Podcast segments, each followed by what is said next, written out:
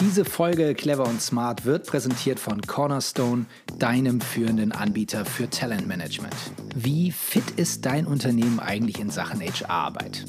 Du kannst es jetzt rausfinden und zwar mit dem Cornerstone Talent Health Index. Alle Infos dazu, den Link zur Studie und zur Selbsteinschätzung findest du in den Show Notes. Clever und smart. Keine Angst, wir retten die HR-Welt. Zwei tollkühne Agenten der Arbeitswelt in gar nicht mal so geheimer Mission. Mit Marcel Rütten und Cliff Lehnen. Die heutige Folge? Wir haben immer Konjunktur. Sag mal, weißt du eigentlich noch, wie du für dich entschieden hast, dass du in HR landen willst? habe ich es hab ich's entschieden und ob ich es will, das, das, sind nochmal zwei, zwei äh, Paar Schuhe. Also wir fangen mal vorne an. Ähm, ich bin ja, ich bin ja Journalist, ja. Also das heißt, ich habe äh, erstmal eine, eine journalistische Ausbildung gemacht, habe dann in der, in der Werbung gearbeitet, habe im Veranstaltungsbereich gearbeitet und ähm, bin dann tatsächlich über eine, äh, eine Elternzeitvertretung äh, zur Personalwirtschaft gekommen, tatsächlich. Ähm, ich, ich konnte, glaube ich, vieles von dem, was in diesem Job äh, damals als äh, Chef vom Dienst in der Redaktion gefragt war. Das, das habe ich mitgebracht.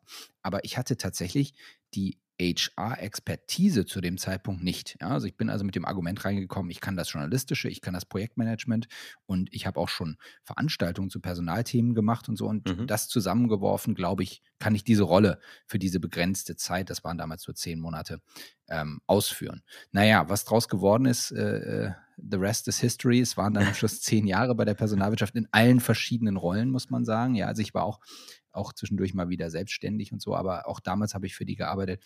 Und was ich aber sagen wollte, ist, es war keine aktive Entscheidung in HR irgendwie mich ähm, einzudenken, sondern es hat dann der Job letztlich mit sich gebracht. Ich bin erstmal über die weichen Themen reingekommen, über vor allen Dingen Employer Branding, das war ein Thema, was mir sofort lag, auch durch die Zeit mhm. in der Werbung.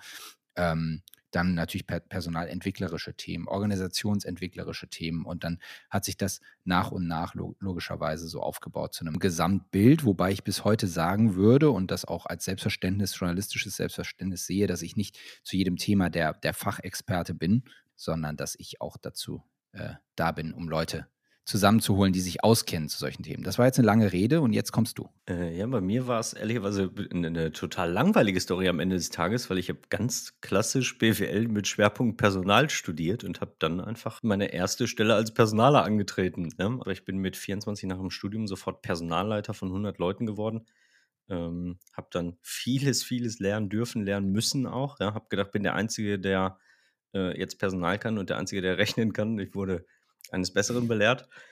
Ähm, habe aber dann eben ganz, ganz viele Stationen mit unterschiedlichen Schwerpunkten gemacht. Ne? Ich habe mal internationale Entsendungen gemacht, ich habe mal einen Verkaufsprozess ähm, einer gesamten Organisation HR-seitig mitbegleiten dürfen. Ich habe ja äh, Compensation Benefits gemacht und, und, und.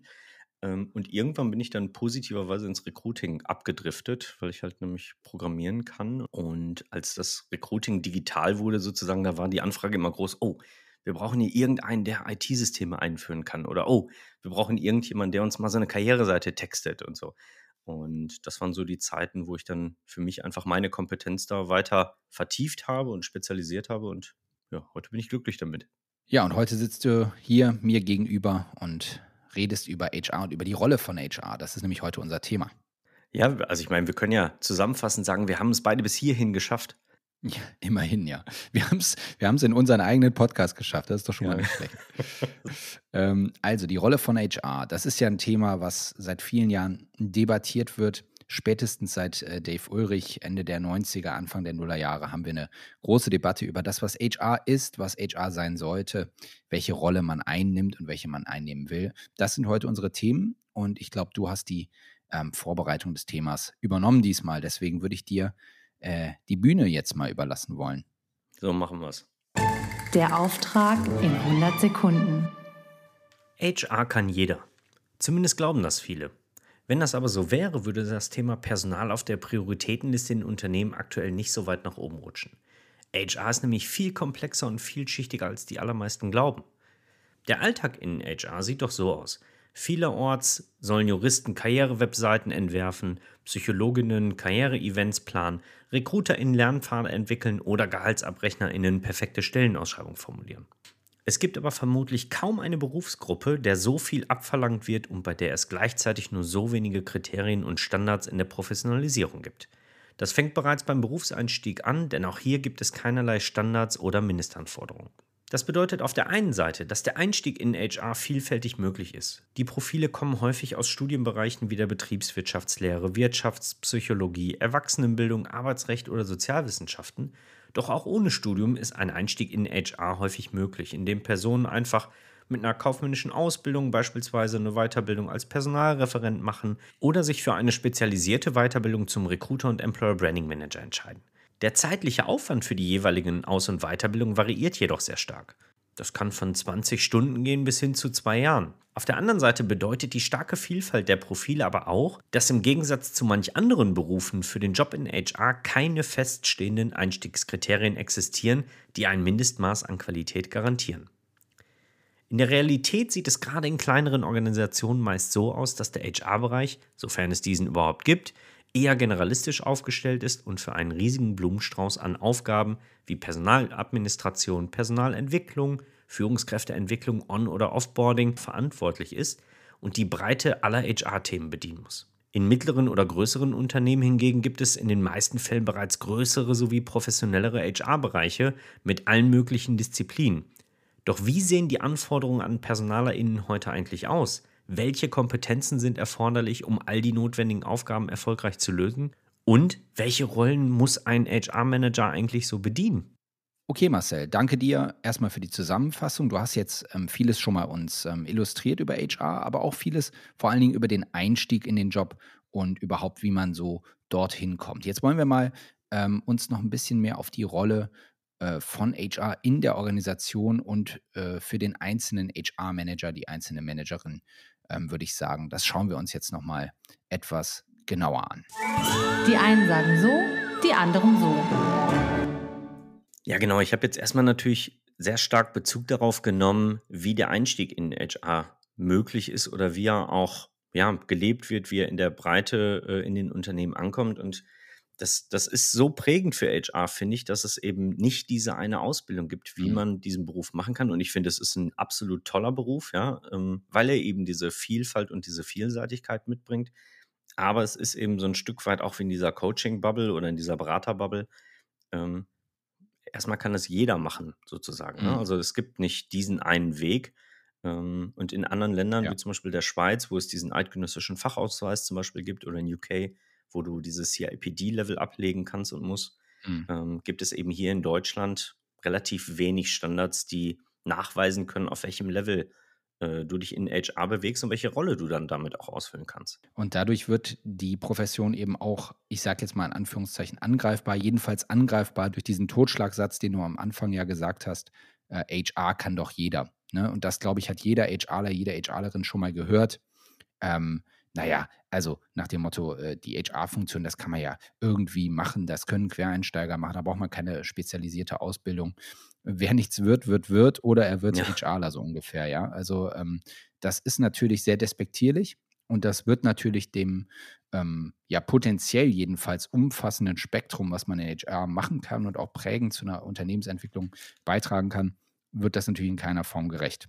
Ähm, kannst du dir denn jenseits der Qualifikationsfrage vorstellen, wo dieser Vorwurf, wo dieses Vorurteil ähm, noch so herrührt? Ja klar, es liegt in den Aufgaben selbst, ne? weil du hast häufig ja Funktionen ähm, oder Tätigkeiten in HR, die eine hohe Schnittmenge oder Schnittstelle zu anderen Bereichen haben. Das heißt, andere Bereiche sind auch irgendwie mit beteiligt. Nehmen wir das Recruiting als, als ganz wesentliche Kernfunktion ähm, in mhm. dem Feld wo dann eben auch ganz viele Leute mitwirken, die an der Personalgewinnung beteiligt sind, die halt sagen, ja gut, das bisschen ausschreiben, das bisschen äh, Plattformen raussuchen, ja, oder Kanäle raussuchen, das wird schon jeder können, das bisschen Interview führen, mache ich ja sowieso äh, als Hiring Managerin. Da hat man so ein mhm. Stück weit das Gefühl, man macht ja diesen Job sowieso schon mit.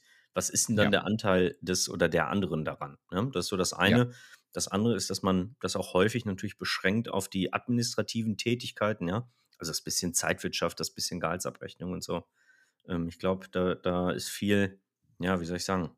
Ich will, ja, oder ich will nicht sagen Arroganz dabei, Mhm. ähm, aber manchmal ist es eben vielleicht die Unkenntnis, wie der Alltag in der HR wirklich aussieht. Ja, ich glaube, die Diskussion mit Hiring Managern, mit Führungskräften im Unternehmen, die eben auch selbst im Recruiting wirksam sind, das ist eine, eine klassische Diskussion zwischen HR und Business. Also da habe ich mich selbst teilweise auch ähm, entlarven können als Hiring Manager, dass man eben schon das Gefühl hat, naja, ich habe jetzt die Stellenausschreibung formuliert, ich habe jetzt gesagt, wo ihr das ausschreiben sollt, ich habe jetzt gesagt, wen wir genau suchen, wo, wo genau war jetzt die Beratungsleistung eurerseits? Ja, ja? Aber nehmen, nehmen wir ein anderes Beispiel, ne? ähm, wo es vielleicht einen Tacken strategischer wird, ähm, das Thema Gehaltsfindung. Ja? Also wenn du ähm, im Bereich Compensation Benefits arbeitest oder da ähm, eben Experten mit beschäftigst, dann wirst du relativ schnell erkennen, wie komplex das Thema Gehaltsfindung äh, in größeren Unternehmen sein kann. Ähm, und auch da fehlt wahrscheinlich häufig das Verständnis eben von außen, was machen die da eigentlich den ganzen Tag?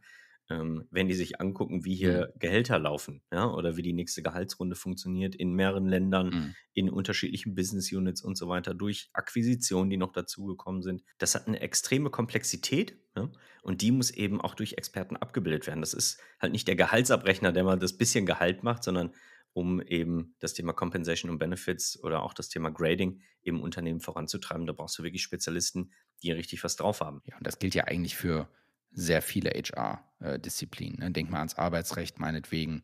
Äh, da brauchst du Experten. Du brauchst Experten für Personalentwicklung. Also auch wirklich, wenn es je mehr Mitarbeitende es umfasst, je mehr Abteilungen und sozusagen Divisions es umfasst, ist das ja kein äh, ist ja keine Tätigkeit mehr, die sich mal ebenso aus einer Bauchentscheidung heraus äh, generiert. Auch das Thema Talentmanagement.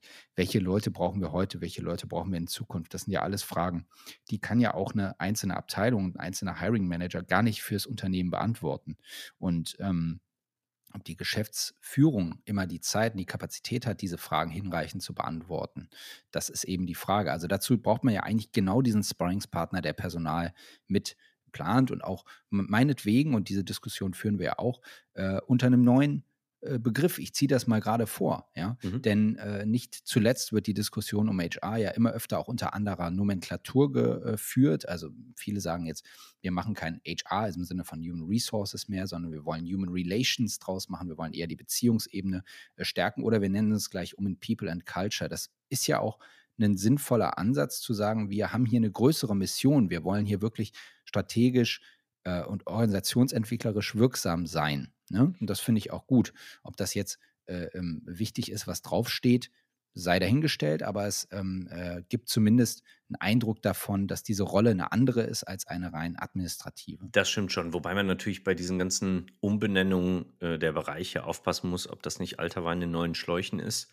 Ja. Ähm, ne, wenn da jetzt People and Culture ja. draufsteht und dann trotzdem ähm, einmal das Verständnis der Geschäftsführung oder des Unternehmens in Gänze einfach ein anderes ist von HR, äh, dann macht das natürlich keinen Sinn. Und man darf natürlich auch nicht das Selbstverständnis entwickeln, nur weil jetzt People and Culture draufsteht, ist man der Gralshüter der Unternehmenskultur, ne? weil da arbeiten nämlich alle mit. Äh, natürlich ja. schafft man Rahmenbedingungen, die das begünstigen oder äh, zum Positiven weiterentwickeln, aber man ist äh, nicht der, der äh, Alleinregierer äh, sozusagen einer Organisationskultur. Ich meine, Kultur ist ja das, was jeden Tag passiert. Ne? Und da kann man vielleicht eine, eine, Art von Rahmen schaffen, aber es darf auch eben nicht in die Richtung wieder sich bewegen. Ähm, wir machen hier nur sozusagen den Haiti-Tai-Rahmen, ja, und äh, dass ihr euch alle schön wohlfühlt und das ist unsere Rolle in HR. Nee, natürlich nicht. Aber ähm, es beschreibt zumindest, ähm, dass, man, dass man an diesen Rahmen äh, glaubt und dass man glaubt, diesen Rahmen auch wirksam sozusagen ähm, verbessern zu können, vielleicht so. Aber ich bin, bin völlig bei dir. Ich finde auch, es ist relativ nachrangig, was außen drauf steht. Wichtig ist das, was innen drin ähm, ist. Und es gibt ja genügend gute Beispiele von umfassender HR- und Kulturarbeit, die auch unter dem Label HR, klassisch Human genau Resources, das. steht. Ja. ja, genau das. Und ähm, deswegen, also ich habe ich hab selten bis nie Mitarbeiter äh, erlebt, die zu mir gesagt haben, also ich finde ja toll, was ihr macht, aber dadurch, dass ihr mhm. euch HR nennt, äh, fühle ich ja. mich weniger gewertschätzt. Genau. Also den, den Pain kenne ich nicht. Ich weiß nicht, wenn, wenn das jemand in seinem Unternehmen hat, wenn es dabei hilft, eben ein neues Bild zu schaffen, dann kann ich das absolut nachvollziehen. Aber ob es jetzt wirklich einen absoluten Pain löst, das würde ich eher bezweifeln. Wahrscheinlich eher andersrum, ne? Man schreibt was Neues drauf, aber das äh, fast Gleiche bleibt innen drin. Ähm, und dann führt man wahrscheinlich eher die Belegschaft in Richtung einer Frustration als andersrum, Ja, ja, weil dann eher so suggeriert wird, ja, dass hier jetzt der Garten Eden ist und alles super toll. Ähm, ich glaube, auch das könnte zu Ja. einem falschen Bild führen. Ähm, Im Vorgespräch haben wir auch äh, diese wahnsinnige ja, Vielfalt an Themen, das hattest du auch schon angesprochen, äh, besprochen. Ich glaube, es gibt kaum einen Bereich in einem Unternehmen, der in der Breite und in dieser, in dieser strategisch-operativen äh, ähm, Ausrichtung so breit sich aufstellen muss, um wirklich wirksam zu sein, um auch sichtbar zu sein im Unternehmen und auch als, als positiver Beitrag wahrgenommen zu werden. Verstehst du, was ich meine? Ja, ja, also das kann ich absolut nachvollziehen, wenn du das vergleichst mit Finance, ne? Da gibt es ganz klar eine Rollenverteilung. Es gibt Debitorenbuchhalter, es gibt Kreditorenbuchhalter, es gibt Controller, ähm, es gibt M&A-Spezialisten, die vielleicht da noch mit angedockt sind und so. Also, ne, da ist die Rollenverteilung klarer und auch die, die Rollenverteilung im Sinne von, welches Level äh, bedient hier jemand, ja? Bin ich lokaler Controller an einem Standort? Bin ich Konzerncontroller? Ähm, ne, Mhm. und bin für die Konsolidierung verantwortlich oder so. Da ist das, das Rollenbild klarer und vielleicht auch weniger facettenreich ähm, als das, was in HR in Summe passiert. Das ist ja eigentlich das große Thema eigentlich seit, seit Dave Ulrich. Ne? Das, ähm, in welcher Rolle befinden wir uns hier in HR? Wie können wir äh, diesen Seat at the Table oder den Driver's Seat in der, in der Unternehmung ähm, äh, einnehmen? Wie sind wir der Sparringspartner, der wir immer sein wollen, sein sollen? Ähm, ich bin erstaunt wirklich, also auch seitdem ich mich in HR bewege, seit elf Jahren in diesem Themenkreis, ist diese Diskussion immer wieder mal mehr, mal weniger, auch in anderen Abstufungen, mit anderen Begrifflichkeiten wird diese Diskussion geführt und sowohl innerhalb, in, innerhalb von HR als auch eben darüber hinaus noch viel schlimmer, ist man halt auch von dieser Diskussion genervt. Ne? Das muss man auch mal sagen. Absolut. Dass, äh, dass es wirklich immer wieder heißt, Mensch, HR will diesen Platz am Tisch, dann holt ihn euch doch verdammt nochmal. Genau. Dazu muss man eben ein paar Kriterien erfüllen. Ich bin auch absolut genervt und gelangweilt von dieser Diskussion, weil ich der Überzeugung bin, wenn ich selbst das Selbstverständnis habe, diesen Beitrag leisten zu können und ein, ein Seat am, am äh, Tisch haben soll, ja, ähm, dann hole ich ihn mir, ja, und dann, Mhm. dann kann ich diejenigen, die daran mitwirken, auch überzeugen davon, dass ich derjenige bin, der unbedingt an diesem Tisch sitzen muss. Sollte ich das Mhm. Gefühl haben, dass ich dieses Selbstverständnis habe und andere das nicht zu schätzen wissen und obwohl ich das artikuliert habe, obwohl ich das durch Zahlen ähm, belegen kann und und und, dann ist das vielleicht auch nicht das richtige Umfeld, in dem ich mich bewege. Ja? Dann muss ich vielleicht überlegen, ob ich äh, an anderer Stelle wirken soll, aber in dem Unternehmen passt es dann Mhm. vielleicht nicht, weil eben mein Verständnis davon, wie diese Arbeit passieren soll, äh, nicht mit dem einhergeht, was dann so an, an Restkultur äh, in Sachen Führung unterwegs ist. Ja. Ja, das ist vielleicht ja auch nochmal ein wichtiger, wichtiger äh, Tipp und Hinweis, einfach auch jetzt mal für HR auf der individuellen Ebene, zu sagen, wenn ich eine gewisse Werthaltung, eine gewisse auch ein, ein Zielkorsett vor Augen habe, in das ich rein will, ähm, und ich merke, und das merkt man ja unter uns gesagt relativ zügig, ob die, Uni, äh, ob die Organisation so tickt oder eben nicht. Und ähm, wenn ich das merke, dass das nicht in meinem Sinne ist, was da passiert und dass ich eigentlich auch in der Zusammenarbeit mit den entsprechenden Entscheidungsträgern gar nicht dahin kommen werde, wo ich eigentlich hin will, dann muss man für sich selbst wahrscheinlich eher früher als später eine Entscheidung treffen, die. Ja, und ich meine, der Grund liegt häufig eben auch da in der fehlenden Professionalisierung. Ja? Das hat damit zu tun, dass ich dann häufig eben diesen Anwurf habe, dass HR nur Kostenstelle ist, dass HR keinen Beitrag zum Business leistet, ja? und ich nicht gleichermaßen in der Lage bin, ähm, über Zahlen oder über Business Cases ähm, die Sprache des Business zu sprechen und zu sagen, hier, das ist mein Beitrag, ähm, den ich mit meinem Team oder den ich persönlich ähm, dazu beitragen kann. Ähm, und der ist so und so verknüpft mit unserer G&V, ne? ähm, dass ich sofort Ja. sagen kann, wie zahlenrelevant ist das Ganze hier. Und wenn ich das nicht liefern kann, wenn ich das nicht artikulieren kann, dann werden die anderen immer sagen, naja, wir unterstützen ja deinen Bereich mit, ähm, Ja. so lass uns mal machen und wir erzählen dir hinterher, wie es war. Das wird ein Punkt sein, den wir sowohl, wenn wir gleich uns die Studien anschauen, als auch, wenn wir nachher die Tipps besprechen, wahrscheinlich der zentrale Punkt. Macht euer, eure Leistung in Zahlen, Daten und Fakten sichtbar. Äh, Was ich aber auf jeden Fall in der Debatte hier auch nochmal mit reinbringen möchte, und du hast den Namen ja schon genannt, Dave Ulrich, das war ja damals wie so eine Zäsur in HR, ne? Der hat eben sein Modell mit reingebracht, global äh, in dieses Berufsfeld und dann sind quasi alle Berater ausgeströmt äh, und in die Konzerne rein und haben eben ja, wahrscheinlich global in jedem halbwegs professionalisierten Laden eben genau dieses Modell für HR ähm, versucht zu entwickeln oder zu adaptieren. Und das ist ja bis heute spürbar, diese Auswirkungen, weil eben Unternehmen ihre HR-Organisation ähm, auf Basis dessen oder eben leicht abgewandelt danach ausgerichtet haben. Manche sind dann wieder zurückgerudert. Hm, nichtsdestotrotz mhm. erleben wir an allen Ecken und Enden, dass dieses Modell immer noch wahrscheinlich der Blueprint für HR-Organisationen ist. Ja, auf jeden Fall, klar. Ich meine, ähm, der Mann äh, verdient seit 25 Jahren damit, denke ich mal, gutes Geld als, als Speaker und Berater. Ähm, er hat ja auch, ein, er hat ja bis heute auch einen Punkt. Ähm, äh, die, die sozusagen Spezialisierung der Einheiten ist, ist ein wichtiger Punkt. Die Auslagerung von weniger zentralen Tätigkeiten ist ein wichtiger Punkt. All das sind Dinge, die sich ähm, in die Zukunft auch weiter fortsetzen. Ne? Das, das merken wir ja. Und die auch HR weiter ähm, geholfen haben, um sich, um sich zu entwickeln. Trotzdem, äh, wenn ich da auf der, ja, auf dieser Zeitleiste eines Vierteljahrhunderts drauf schaue, das ja nun mal äh, ähm, vergangen ist, seitdem das Modell ähm, initiiert wurde, bin ich, bin ich schon teilweise erschrocken, wie viel, wie viel nicht passiert ist an vielen Stellen. Ne? Und wie oft man eben doch noch um sich selber kreist und eher theoretisch um dieses Modell herum äh, wabert, als es dann tatsächlich in die Praxis zu bringen. Ne? Ähm, der Business-Partner, also derjenige, der wirklich auf Augenhöhe als Sparringspartner, als Sounding Board ne, der Geschäftsleitung agiert, den sehe ich leider äh, ja immer noch Selten. nicht oft. Immer ja. noch nicht oft. Ja, ja, genau. Ja, also ich meine, was, was das oder aus meiner Perspektive eines der wesentlichen Pro Probleme ja wirklich war, ist, dass man die Konsequenz nicht durchgehalten hat, dass man gesagt hat, okay, wir nehmen dieses Modell, aber wir werden es irgendwie in unser Modell reinpressen sozusagen. Es muss schon für uns genau. passen. Und dann wird es irgendwann ja. so verfälscht und verfärbt, dass es nicht mehr seine Wirkungen entfalten kann. Ja, ich meine, es, es, spricht ja auch nichts dagegen, ähm, Modelle zu adaptieren. Ne? Das ist ja im Prinzip auch richtig. Man, man muss ja auch flexibel sein. Aber man muss eben andererseits auch manchmal die, die Kernwerte eines Modells, die muss man zumindest umgesetzt bekommen. Und wenn man das nicht macht, dann braucht man das Modell auch gar nicht umsetzen. Naja, aber was heißt das denn in der Praxis? Da sitzt dann im Center of Expertise, ähm, sitzt dann jemand, der sich äh, global mit Personalmarketing beschäftigt und Kanäle auswählt. Ja?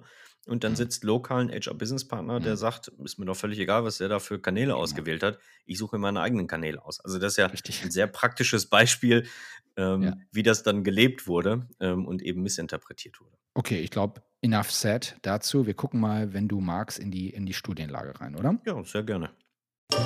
Der Wahrheit auf der Spur. Okay, Marcel, ich habe uns zwei Studien, ähm, beide von 2023 mitgebracht, in denen ähm, sowohl die Meinung von Geschäftsführern, von äh, C-Level Executives, als auch von Personalleitern abgefragt wurde. Die erste, die ich hier mitbringe, ist die Personio-Studie.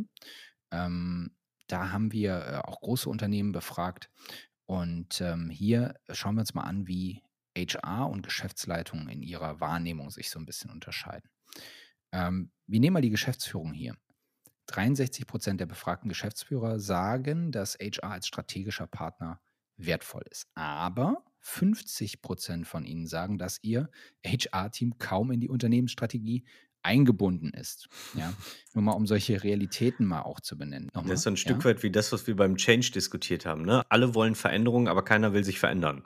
Genau. 40 Prozent der C-Levels glauben, dass HR langfristig als strategischer Partner fungieren sollte. Aber 53 Prozent sagen, sie bekommen nicht genug Input und Ratschläge von HR. Und die ganze Studie kann man auf diese Art und Weise lesen, dass die Geschäftsleitung durchaus den Wert von Personalarbeit, den Wert von Recruiting, Talententwicklung und ähnliches, das ist nicht depriorisiert oder so. Die wissen um die Dringlichkeit.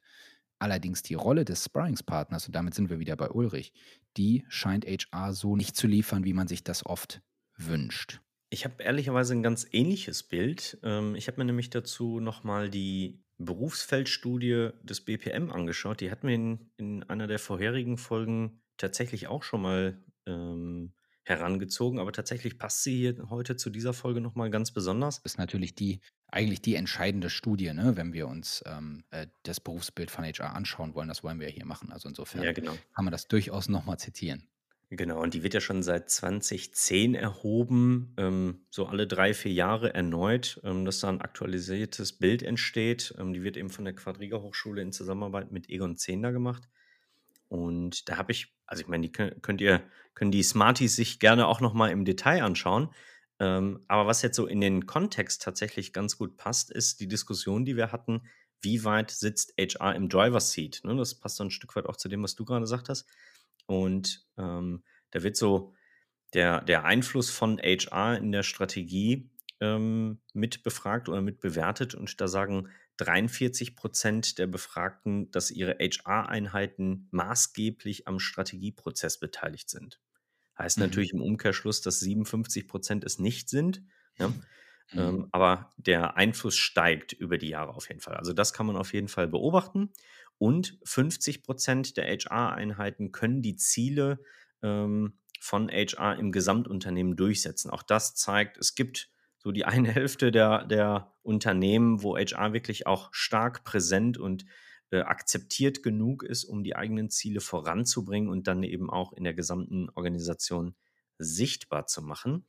Mhm. Ähm, und was damit zusammenhängt, ist auf jeden Fall, dass unter HRlern 'n starkes Gefühl da ist, Echtes bewirken zu können, ne?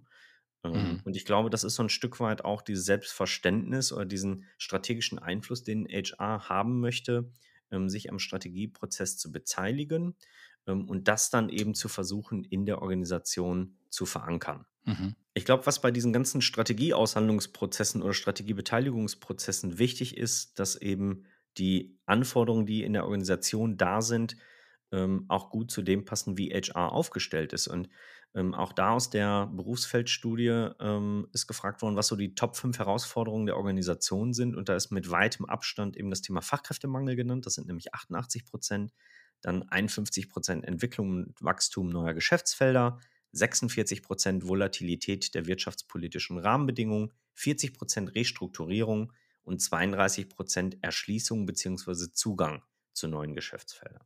So, und dem gegenüber stehen aber die Top 5 Herausforderungen von HR-Lern, nämlich einmal das Mhm. Aufgabenvolumen. Das haben wir letzte Woche schon in unserer Folge Ja. besprochen. Ja, wir sind Mhm. stark im Machen von halben Sachen.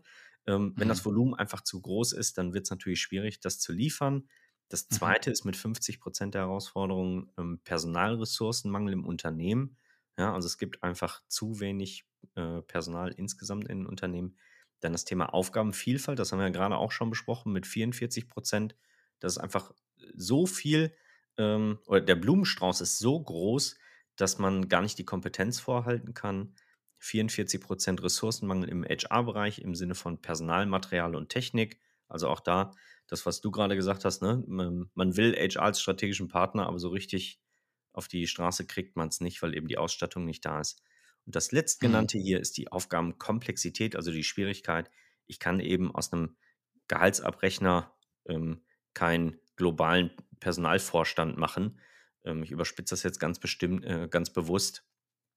Aber das soll so 'n bisschen darstellen, dass man eben auch da die Rollen von HR noch mal wirklich klar definieren muss. Apropos Rolle von HR, das ist dann der Sprung in die Sage-Studie. Das Spannende ist daran, äh, auch hier wurden Geschäftsführer und Personalleiter befragt, allerdings in KMU. Das heißt, ähm, noch mal 'ne an etwas andere Zielgruppe hier.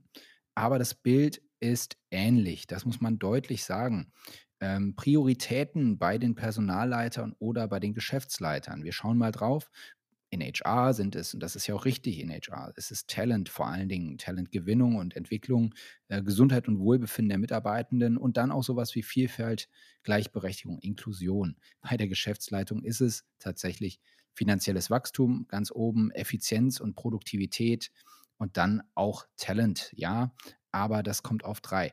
Eklatant ist der Unterschied beim Punkt finanzielles Wachstum. Also, das, was bei der Geschäftsleitung ganz oben steht, steht bei HR nur auf 8. Und wenn ich mir das hier noch mal wenn ich da noch mal reinzoome in genau diesen Punkt, dann glauben 91% der Personalleiter, dass sie selbst durchaus die Fähigkeit zur Geschäftsführung mitbringen, aber nur 13% der Personalleiter priorisieren das, was, ähm bei der Geschäftsführung ebenso wichtig ist, nämlich die finanzielle Performance.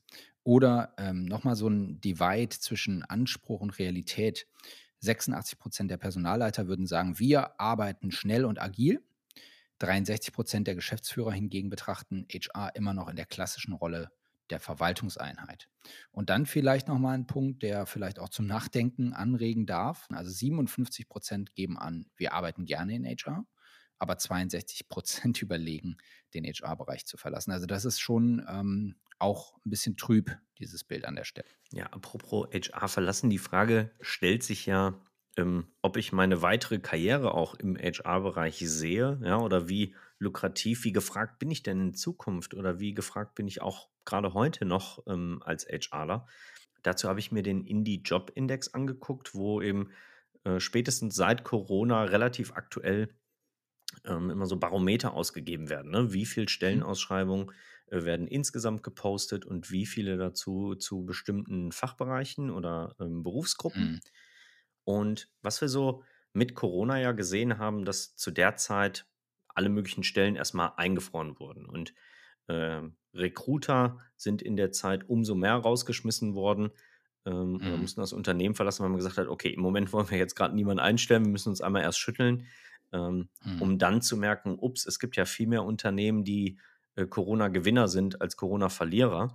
Das heißt, mhm. ähm, so spätestens ab Mitte 2021 gab es ja, wirklich einen krassen Boom ähm, an HR-Lern, äh, insbesondere auch Recruitern, aber HR-Lern in Summe.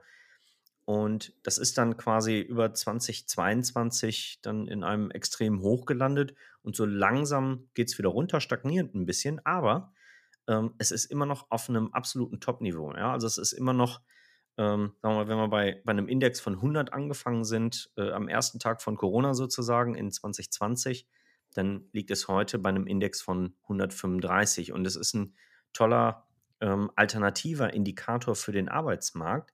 Und das ist auch das, was Indeed ähm, in seinem Hiring Lab schreibt. Ja, in wirtschaftlich starken Zeiten, wenn Unternehmen Arbeitsplätze schaffen, steigt in der Regel der Bedarf an HR-Fachkräften und umgekehrt.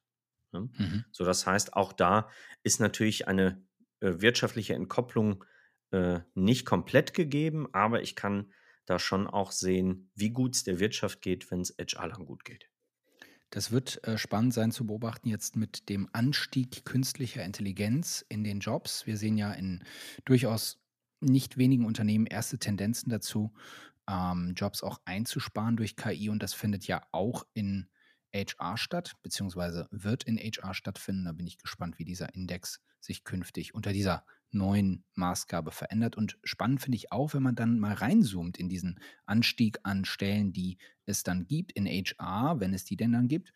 Ähm, welche Rollen werden da gesucht? Also bildet sich da auch die Veränderung einer Arbeitswelt ab in den Profilen, die dann gesucht werden? Dass also beispielsweise in HR meinetwegen äh, plötzlich Data Scientists oder, oder äh, ähm, äh, GPT-Prompter oder ähnliches ähm, gesucht werden.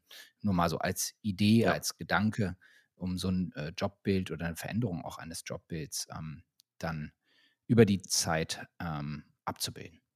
Ja, ich bin da guten Mutes sozusagen. Ich meine, wir haben ja gerade gehört, ne, in der Berufsfeldstudie hatten wir es ja, äh, Top 1 Herausforderung ist die Arbeitslast. Also von daher, wenn die künstliche Intelligenz dazu führen kann, dass wir die Arbeitslast reduzieren kann und dadurch mehr Zeit in qualitative Dinge stecken können, dann bitte her mit ganz viel KI. Super gerne. Das Ding ist nur, dass die Tragik an dieser Aussage ist, dass Ulrich genau das vor 25 Jahren schon prognostiziert hat, nur ohne KI. Ja, der hat gesagt, wenn wir vieles auslagern, was uns eigentlich nur Zeit kostet, dann werden wir, die Strategen, die kreativen HRler, wir werden dann wirklich richtig Beitrag leisten können. Das war damals die Grundthese und wir haben ja. eben schon mehrfach und auch in den Zahlen fast überdeutlich erkannt, dass sich das leider so nicht materialisiert hat. Deswegen bin ich gespannt, ob jetzt der, der Qualitätssprung äh, durch die KI kommen möge. Aber vielleicht führt uns das auch geradewegs in die Tipps und Tricks, die wir jetzt für euch haben.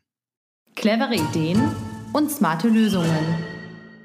Beide Studien, die ich mitgebracht habe, suggerieren das Gleiche und sie suggerieren auch nichts Neues, Marcel. Das haben wir auch schon in vergangenen Folgen hier gepredigt. HR muss seinen Wertbeitrag deutlich machen, indem es seine Zahlen beisammen hat, indem es genau weiß, welche Kennzahlen für HR wichtig sind und welche auch für die Geschäftsleitung wiederum wichtig sind. Kurz und gut, Zahlen, Daten, Faktenbasiert arbeiten. Daran geht heutzutage kein Weg dran vorbei, wenn du in HR wirklich einen, Stempel setzen willst und auch ein Unternehmen wirklich nach vorne bringen willst. Ja, Menschen ähm, und Organisation, Kultur, alles mega wichtig, aber du musst es mittlerweile eben auch dokumentieren und auch analysieren können. Und dazu helfen eben Zahlen, Daten, Fakten. Das ist Tipp 1, arbeite zahlenbasiert.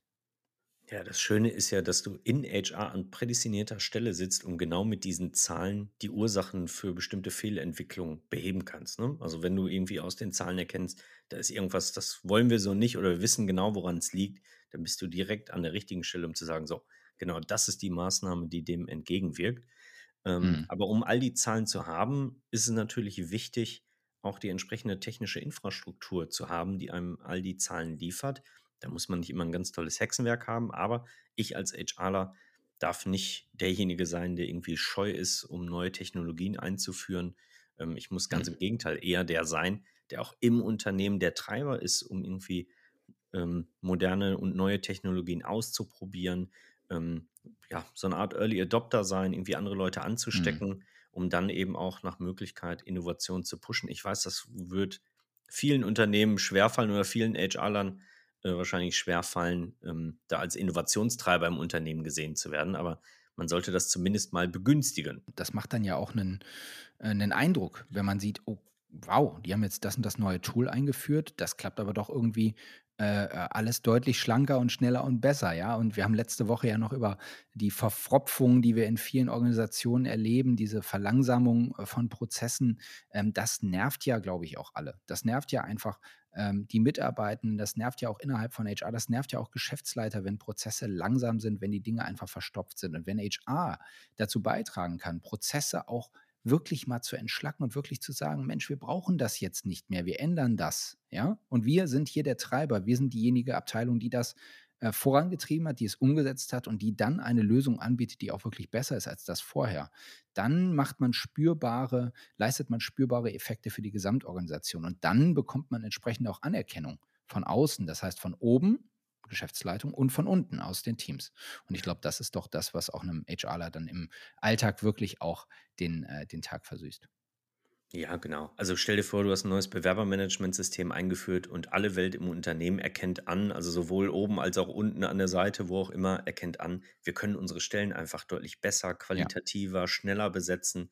Ähm, und dann ist es wunderbar und wichtig, das Momentum zu nutzen, und auch innerhalb des Unternehmens darüber zu sprechen und das Ganze sichtbar zu machen, das Ganze zu kommunizieren, ähm, eben genau diesen Wertbeitrag, ähm, so wie du sagtest, ne, sichtbar, spürbar und fühlbar zu machen. Ähm, mhm. Ja, quasi das alte Sprichwort, tu Gutes und rede darüber, ähm, einfach nochmal an den Tag zu legen und da einfach ja, eine Lobby zu schaffen für HR, dass mhm. man eben nicht nur Kostenstelle ist. Erst das Gute tun und dann drüber reden. Auch das erleben wir natürlich immer mal wieder, dass ähm, HRlerInnen äh, antreten, jetzt so, wir wollen HR neu erfinden und dann erstmal anfangen mit der Kommunikation, bevor dann irgendwas verändert war. Und ganz schnell gehen solche Karrieren dann äh, irgendwie äh, äh, schief, hat man den Eindruck. Also erst das Gute tun und dann darüber reden. Und dann eine Sache, Marcel, die wir beide auch immer wieder gerne tun und die wir deswegen auch propagieren wollen, sich zu vernetzen, mit den richtigen Leuten in Kontakt zu bringen, ähm, virtuell, aber vor allen Dingen dann auch persönlich mit Leuten in Kontakt zu sein, in Austausch zu gehen, nachzufragen, sich Tipps zu holen, Best Practices mitzunehmen und einfach den Netzwerkgedanken auf unaufdringliche Art und Weise zu leben. Netzwerk, ich glaube, das ist ein ganz wichtiger Tipp. Ja, absolut. Also es gibt ja super viele Leute, die vor exakt denselben Herausforderungen stehen wie du selbst in HR und da finde ich super wichtig und das kann man die letzten 15, vielleicht schon 15 Jahre beobachten, ähm, dass es da einfach unternehmensübergreifend Leute sind, die Kontakte zueinander suchen, um sich eben zu Herausforderungen auszutauschen und eben das, was wir ganz eingangs besprochen haben, diese fehlende Professionalisierung oder diese fehlenden Standards in HR eben über den Zusammenschluss in Communities, in Netzwerken dann zu schaffen. Ähm, ich glaube, das ist was ganz, ganz Wichtiges, was ganz, ganz Wertvolles auch und hilft dabei auch, sich und sein eigenes Berufsethos nochmal nach vorne zu treiben. Apropos Netzwerk. Unser Netzwerk sind ja unsere Smarties. Und die Smarties haben jetzt tatsächlich gerade hier und heute die 20. Folge von Clever und Smart gehört, Marcel. Ist dir das eigentlich so bewusst? Unsere zweite Staffel geht hier und jetzt gleich in wenigen Minuten zu Ende. Wie fühlst du dich dabei? Ja, 20 Folgen älter. Aber auch weiser.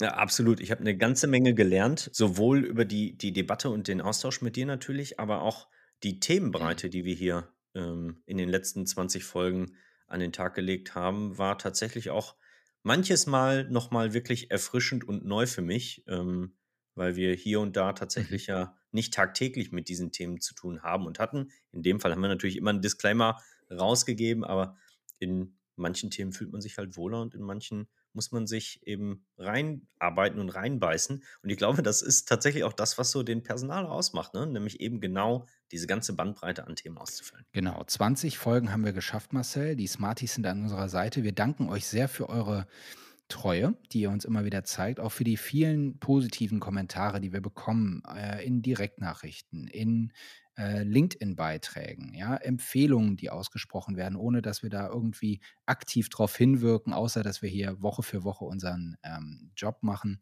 Ähm, wir haben das, äh, wir machen das sehr gerne und wir freuen uns darüber, dass wir auch von euch den Zuspruch bekommen und hoffen, dass wir den auch weiterhin kriegen. In der nächsten Woche gibt es wieder was ganz Besonderes, weil sowohl Cliff und ich, wir sind ja Rheinländer und im Rheinland wird Karneval gefeiert. Ähm, deswegen haben wir uns da überlegt, in dieser Woche wieder eine Shorts-Folge zu liefern. Und was da passiert, das ist ähnlich wie an Karneval. Da weiß man nämlich auch nicht immer, was genau dahinter steckt. Ja, was genau, was unter der Verkleidung da zum Vorschein kommt, das ist ja auch meistens eine Überraschung.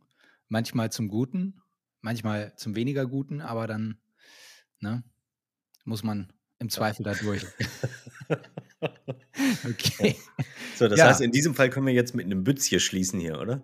Ja, pass auf, pass auf, Prinzessin, das Krokodil will dich fressen.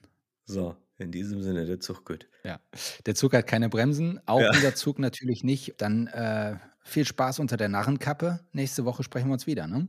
In diesem Sinne, ja, ein kräftiges Hello. Dann muss ich aber vollständigerweise Hello und Alaf sagen für unsere ja, ja. Freunde im gesamten Rheinland. Ne? Absolut. Okay, tschüss zusammen. Ciao.